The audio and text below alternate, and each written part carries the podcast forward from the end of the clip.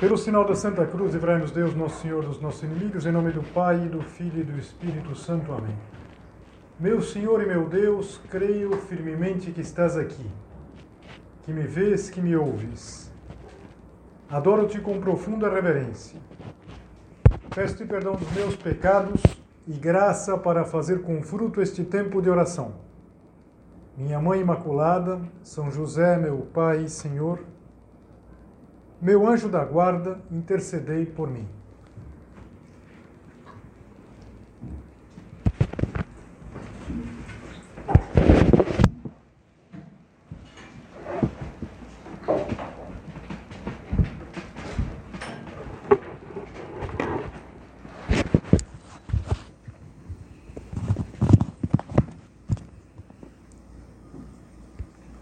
O título dessa meditação Será que Deus é importante para mim?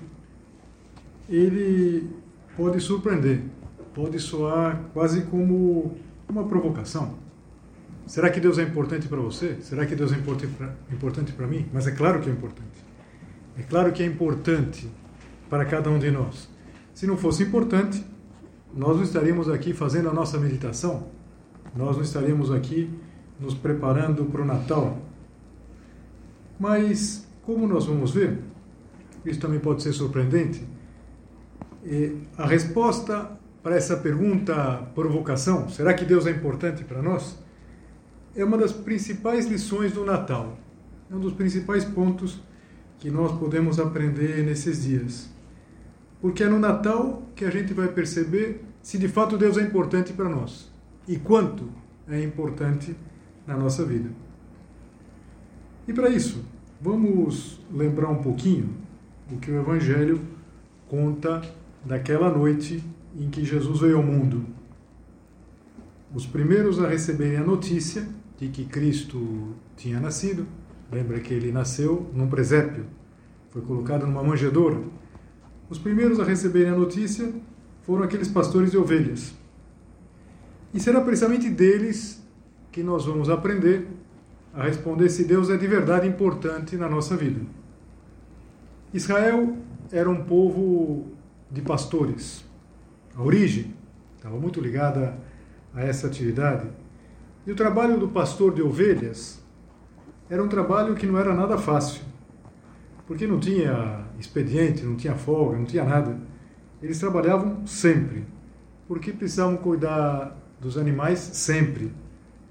E cuidar significava que tinham que estar atentos. Atentos se não vinha um lobo, se não vinha um outro animal predador, se não vinha um ladrão, porque podiam vir os ladrões também roubar.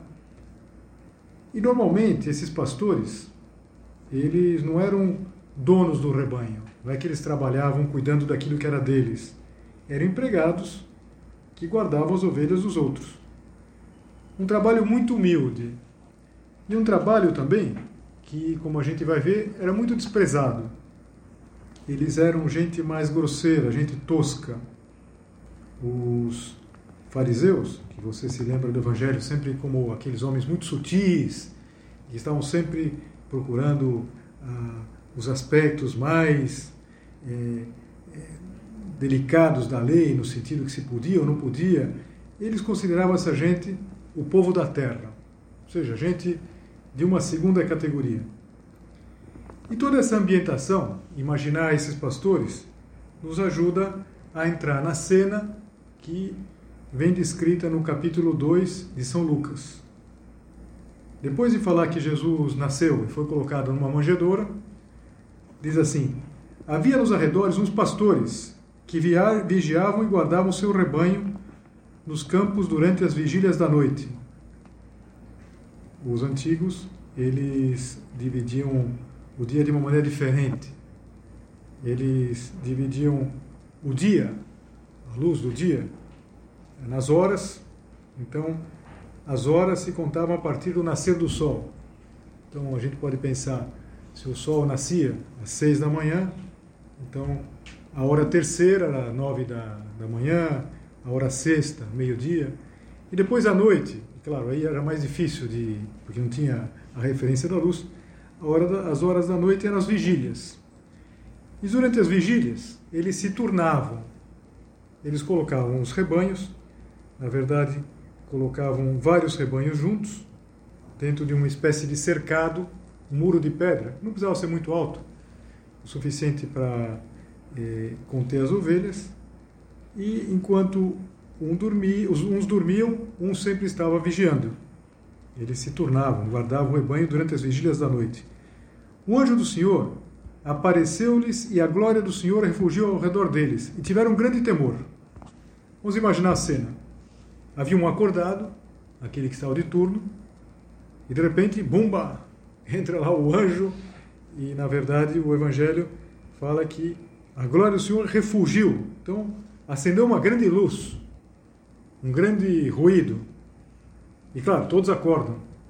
E acordam assustados. O que, que tinha acontecido? Seria um lobo? Seria um ladrão? O que, que tinha acontecido? E o anjo começa por tranquilizá-los. Não temais. Eis que vos anuncio uma boa nova, que será alegria para todo o povo. Hoje vos nasceu, na cidade de Davi, um Salvador, que é o Cristo Senhor. Eles eram homens rudes, como eu falava, mas eram judeus. E como judeus, eles esperavam o Messias, a palavra Messias é uma palavra que em grego se diz Cristo, o ungido. Eles esperavam o ungido, o Salvador. E para eles isso era importante. E aqui a gente já volta ao início. Será que para nós é importante? Será que também a gente espera um Salvador? O anjo dizia que era a grande nova, boa nova. Um Salvador, nasceu um Salvador vai passando a nossa vida e a gente às vezes vai esperando um salvador, alguém que resolva as coisas, do ponto de vista pessoal, do ponto de vista é, profissional, do ponto de vista familiar, afetivo, um salvador. Para eles era importante um salvador e eles se alegram com isso. Mas olha o que se diz na continuação, ou melhor, o que o anjo diz na continuação. Isto vos servirá de sinal Achareis um recém-nascido, envolto em faixas e posto numa manjedoura. E subitamente ao anjo se juntou uma multidão do exército celeste, que louvava a Deus e dizia: Glória a Deus no mais alto dos céus, e na terra paz aos homens, objeto da benevolência divina. E de repente tudo volta ao normal. Tudo volta ao normal, desaparece aquilo que eles tinham visto e São Lucas conta assim: Depois que os anjos os deixaram e voltaram para o céu, falaram os pastores uns com os outros: Vamos até Belém e vejamos o que se realizou e o que o Senhor nos manifestou. Eles não estavam propriamente em Belém, eles estavam nos arredores. A podia estar, pensar, alguns quilômetros, poucos quilômetros. E eles, naquela mesma hora, de noite, eles resolvem ir para ver aquilo que se lhes manifestou. Mas o sinal não era propriamente um sinal, eh, um sinal espetacular, é? todo o contrário, é um sinal desconcertante. Um menino que estava envolto em panos, como qualquer recém-nascido, e colocado numa manjedoura.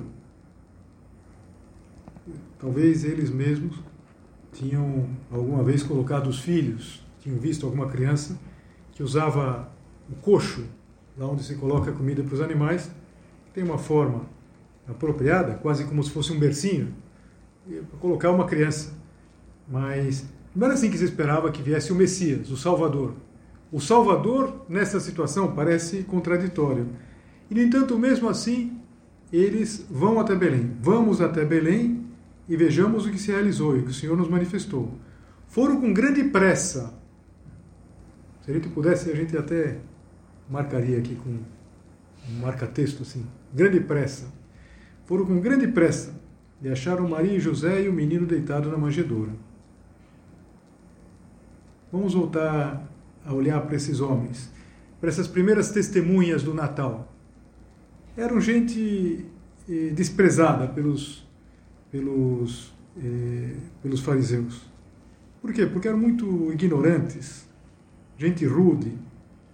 E se você lembra do Evangelho, muitas vezes os fariseus diziam o que se podia, o que não podia fazer, todos os cuidados que tinham, as purificações. Imagina falar isso para um, para um pastor, um homem que vivia lá praticamente uma coisa só com as cabras e com as ovelhas e, e então eram gente de segunda categoria. Não eram considerados. Eram judeus, sim, mas por exemplo, o testemunho de um pastor não valia. Não era como seria o testemunho de uma criança, não vale. O testemunho de um pastor não era aceito. E no entanto, como São Paulo vai dizer depois na Epístola aos Coríntios, que Deus confunde os sábios e escolhe aquilo que é fraco, para confundir os fortes, confundir os sábios, Deus vai escolher esses homens, esses pastores, como as suas primeiras testemunhas. Esses pastores, mesmo sendo gente simples, eles dão uma lição maravilhosa, que é a de sair do seu conforto. Bem relativo, hein? Não é que estivessem lá é, num hotel cinco estrelas, lá, dormindo num canto lá, provavelmente num, num, num, num monte de palha, e de repente saíram desse conforto no meio da noite, é, numa estação que faz frio, nessa época do ano faz frio, dispostos a se deixar surpreender, dispostos a romper seus esquemas, dispostos a encontrar o Salvador. E por que eles fizeram isso? Por que eles fizeram tudo isso? Porque eles se deram ao trabalho de sair no meio da noite? Porque Deus era importante para eles. Como saber se Deus é importante para mim? Como você pode saber se Deus é importante para você? Desculpa a, a crueza do que eu vou dizer agora. Será que ter fé dá trabalho para você? Dá trabalho para mim? Será que dá trabalho acreditar em Deus? Dá trabalho querer estar perto de Deus? O trabalho de conhecer a vontade de Deus, por exemplo, de conhecer a vontade de Deus a nosso respeito. O trabalho de não agir sendo levados pela lei do gosto. São José Maria expressa isso num ponto muito interessante de Caminho, do livro Caminho, em que ele diz assim: não tomes uma decisão sem te deteres a considerar o assunto diante de Deus. Isso dá trabalho. É mais fácil a gente fazer o que dá na telha em cada momento. Ah, estou afim de fazer, eu faço. Não estou afim de fazer, não faço. Quero, vou. Não estou com vontade, não vou. E, no entanto, a gente sabe que na vida a gente não pode fazer as coisas assim, simplesmente por aquilo que experimenta no momento é, se fosse dessa maneira, a gente não faria a maior parte das coisas importantes da vida. Não tomes uma decisão sem te deteres a considerar o assunto diante de Deus. Isso dá trabalho. E é o dar-se a esse trabalho uma das provas importantes de que Deus é importante para nós, uma das provas claras de que Deus é importante para nós. Há 10 anos atrás, no Natal de 2012, o Papa era o Papa Bento, e na homilia da noite de Natal ele disse uma coisa interessante. Ele se concentrava exatamente nisso que nós acabamos de ler no Evangelho. Foram com grande pressa. Os pastores apressaram-se. Uma curiosidade, curiosidade santa e uma santa alegria os impelia. O Papa colocou duas vezes o qualificativo santa Há muitas curiosidades, mas aqui era uma curiosidade santa e uma alegria santa. Uma curiosidade e uma alegria que os impelia. Ou seja, eles tinham pressa, os pastores apressaram-se. E ele continuava dizendo: No nosso caso, talvez aconteça muito raramente que nos apressemos pelas coisas de Deus. Hoje, Deus não faz parte das realidades urgentes. As coisas de Deus assim o pensamos e dizemos, podem esperar. E, no entanto, ele é a realidade mais importante, o único que, em última análise, é verdadeiramente importante. Hoje, muito raramente, nos apressamos pelas coisas de Deus. Será que nós temos essa pressa? ou as coisas de Deus sempre ficam para amanhã, sempre ficam para depois.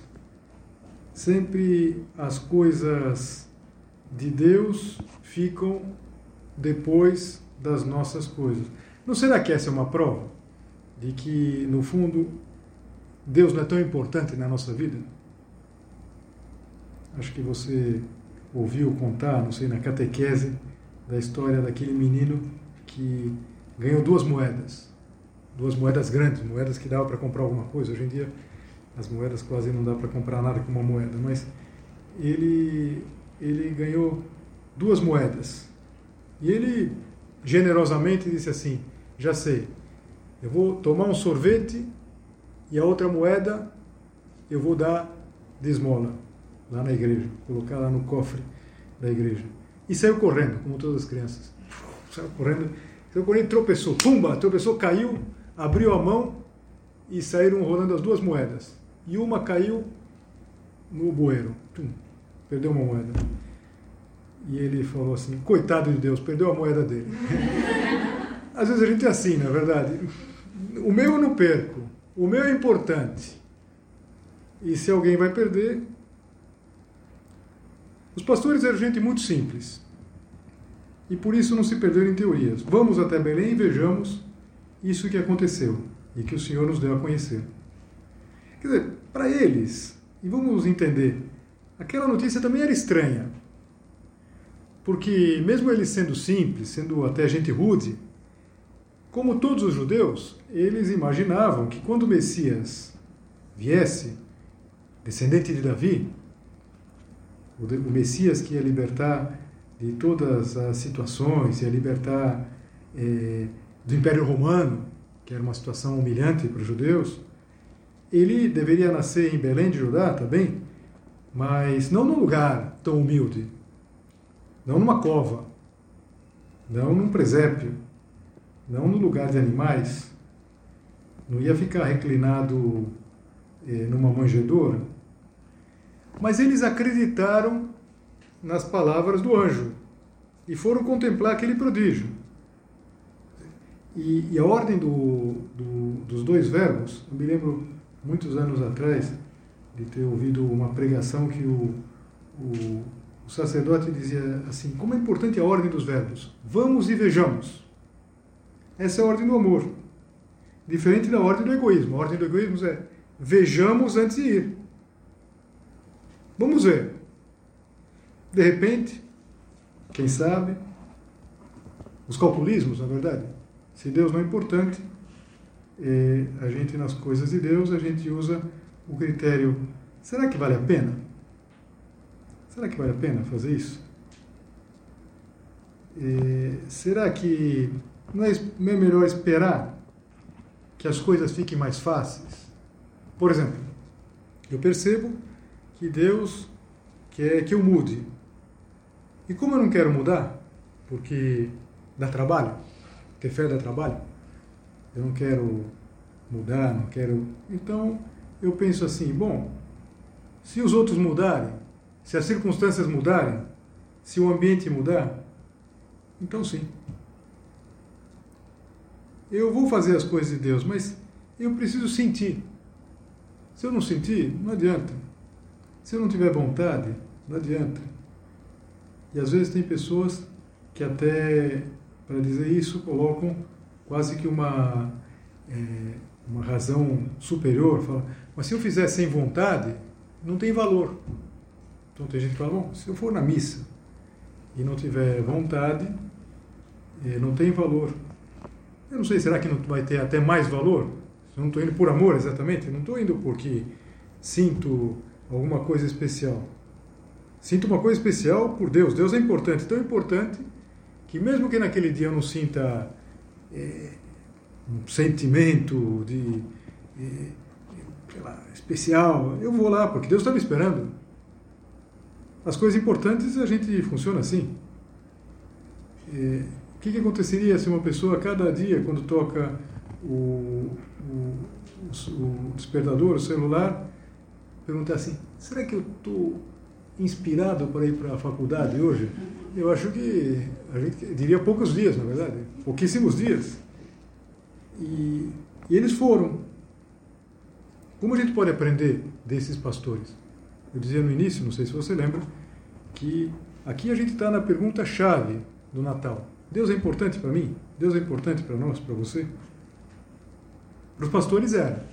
Foram a toda pressa e acharam Maria e José e o menino deitado na manjedoura. Às vezes a gente não acha o presépio. E a gente não acha o presépio simplesmente porque a gente não sai do lugar. A gente poderia pensar, talvez eles pudessem pensar, bom, ótimo, a gente já sabe que é em Belém, o menino não vai sair de lá. E a gente também não pode sair daqui. Eles não estavam lá fazendo turismo, estavam lá cuidando do rebanho. Como será que eles se organizaram? Talvez deixaram um deles e foram os demais. Como eles se organizaram, não importa. O que sim é relevante é que eles foram. Vamos e vejamos. Foram até o presépio. O presépio, você sabe que é uma dessas ideias geniais, ideia de um santo, ideia de São Francisco de Assis. E, e o presépio depois se popularizou nas casas. E há um lugar que até a gente costuma dizer, os presépios napolitanos, da cidade de Nápoles, onde o presépio virou uma, uma espécie de, de, de realidade muito, muito cultural. Em Nápoles existe uma rua famosa onde se vende, isso nos 12 meses do ano, se vende artigos de presépio. Tem toda uma história. E, e nos presépios napolitanos se colocam muitas figuras. Não só aquelas figuras centrais que nós estamos acostumados, os pastores, os magos, mas também outras. Até com um certo anacronismo. Sei lá, um, um sujeito, um barbeiro. Um... Por quê?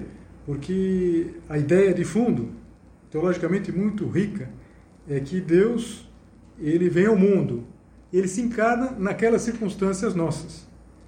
Então, os presépios napolitanos, eles têm uma certa dinamicidade. Eu estava lendo um jornal de lá que, nesse ano, os, as estatuazinhas mais vendidas para colocar no presépio eram do Maradona, que é um jogador de futebol, foi muito importante, já foi um ídolo de Nápoles, Rainha Elizabeth, claro, não podia ter, e também a primeira-ministra, que é a Giorgia Meloni. Então, as, as que estão vendendo mais nesses dias. Claro, evidentemente, colocar isso no presépio é, é uma escolha. Sei, colocar o Maradona no presépio. Mas vamos pensar em alguns personagens reais. Aliás, vamos voltar para os nossos personagens, para os pastores. Os pastores não têm nome, teriam, mas nós não temos os seus nomes. Mas na, no folclore, na cultura do presépio, tem dois que têm nome. Tem um que chama Benino. E esse é um pastor que estava dormindo. E de certa maneira, esse pastor que acorda, lembra que os anjos acordam os pastores, é, representa cada um de nós. Cada um de nós que às vezes está adormecido, está preguiçoso diante das coisas de Deus. Eu não sei, eu gosto de me ver nesse pastor. Quer dizer, a gente está meio já está chegando o Natal, falta tão pouquinho tempo e a gente está meio dormindo. Então, acordar. Se Deus é importante para nós, nós vamos acordar, a gente vai estar atento. Existe um segundo, que se chama o pastor da maravilha, talvez a melhor tradução seria o pastor encantado. Ele está com os braços abertos assim, está de boca aberta, porque ele está encantado, maravilhado, assistindo o nascimento de Jesus. E nele está toda essa descoberta do divino, a surpresa diante de Deus que se faz um de nós. E alguns pensam que seria o mesmo, inclusive. Seria o benino que acorda e se encanta, fica maravilhado. Se Deus é importante para nós, nós deveríamos acordar, e acordar agora, despertar agora nesse momento tão próximo do Natal, e nos maravilharmos com aquilo que o Natal nos apresenta. Humanamente, os pastores eram muito pouca coisa, mas eram gente simples, gente descomplicada. Por isso, como eu dizia, às vezes eram é, considerados simplórios. Mas eles tiveram a capacidade de acolher a mensagem do Natal. E como Deus era importante para eles, foram até o presépio. Então, que propósitos a gente poderia tirar dessa meditação? Olha, um propósito importante é montar o presépio. Se você não tem um presépio na sua casa, ainda dá tempo de montar. Se você não conseguisse montar pela circunstância que for, pelo tempo, até por não dispor, porque sua mãe não quer mudar lá a disposição das coisas na sala, pelo menos pessoalmente tenha uma representação do presépio. E, e de fato é muito importante porque existe, ainda bem que no Brasil, isso é bem menos que em outros lugares do mundo, uma espécie de, de sensibilidade. É, olha, não se pode fazer o presépio porque o presépio vai ferir aquelas pessoas que não têm fé. Mas como esse menino que veio salvar todos, também aqueles que não têm fé, vai ferir alguém? Não fere ninguém. Então, monta um presépio. É bom que tenha sinais é, de, de, não sei, sinais de, de, de, de alegria, de uma alegria é, autêntica. Nasceu um Salvador, essa é a nossa alegria. Por isso, confesso para vocês que eu não gosto quando alguém deseja boas festas. Boas festas. Boas festas seria se o Brasil tivesse passado e a gente fosse para a final. Aí ia ser uma festa. Agora a gente vai assistir de camarote lá, que vai ter mais um tricampeão, ou a Argentina ou a França vão ser tricampeões, e eles vão fazer festa. E a gente. Boas festas. Boas festas. Feliz Natal é outra coisa. Então monta um presépio. Isso é importante. Correr para o presépio também é importante. Nós não podemos ficar alheios ao que significa o, o Natal. Os pastores correm, eles vão a toda pressa. É interessante porque muito perto também está um outro personagem. Um personagem que era famoso, mas não era importante. Um personagem que é o Herodes, que por sinal depois vai perseguir o menino Jesus. Está muito perto. O palácio de Herodes era perto de onde nasceu Jesus. Mas não vai ser a ele que vai ser dado o anúncio, mas aos pastores. Pois os pastores vão. Os pastores eles sabem o que é importante. E depois, maravilhar-nos. O nome, uma tradução, me parece, do, do pastor é o pastor das maravilhas. Esse maravilha, fica encantado com o fato que Deus tenha se feito um menino. Isso é importante. Isso é muito importante. Tem um ponto do livro Caminho, que é o ponto 94, que o fundador do Opus Dei diz assim: fez-se tão pequeno, bem vês, um menino, com letra maiúscula, está falando do menino Jesus, para que te aproximes dele com confiança. Não é maravilhoso? Que Deus, quando veio até nós, ele vem cheio de bondade, de misericórdia, e para que a gente tenha facilidade de se aproximar, ele se fez um menino, porque um menino a gente se aproxima com confiança. Quando a gente vê uma criança, a gente não tem, a gente não tem protocolo, gente tem protocolo com os adultos. Protocolo com os adultos, a gente fica sempre naquela, se eu falo, chamo de senhor, não chamo de senhor. E, e, e com uma criança, que a gente, uma criança a gente despenteia a criança assim, fala, opa, tudo bem. A gente não vai fazer isso com adulto, na verdade. Ah, tudo bem. Para que te aproximes dele com confiança. Vamos nos aproximar com confiança. Isso é importante. E para nos recordar tudo isso, nos recordar que é importante, Deus quis que a sua mãe fosse nossa mãe também. Mãe de Deus e mãe nossa, a Virgem Maria. Vamos pedir a ela que sempre acolhe quem chega no presépio. A gente sempre vê essa atitude de Nossa Senhora com o menino e acolhendo os que chegam no presépio, que a gente entenda essa lição e que a gente, de alguma maneira, possa responder com sinceridade que Deus é importante para nós, porque nós estamos dispostos, nesse Natal, a ir até o presépio.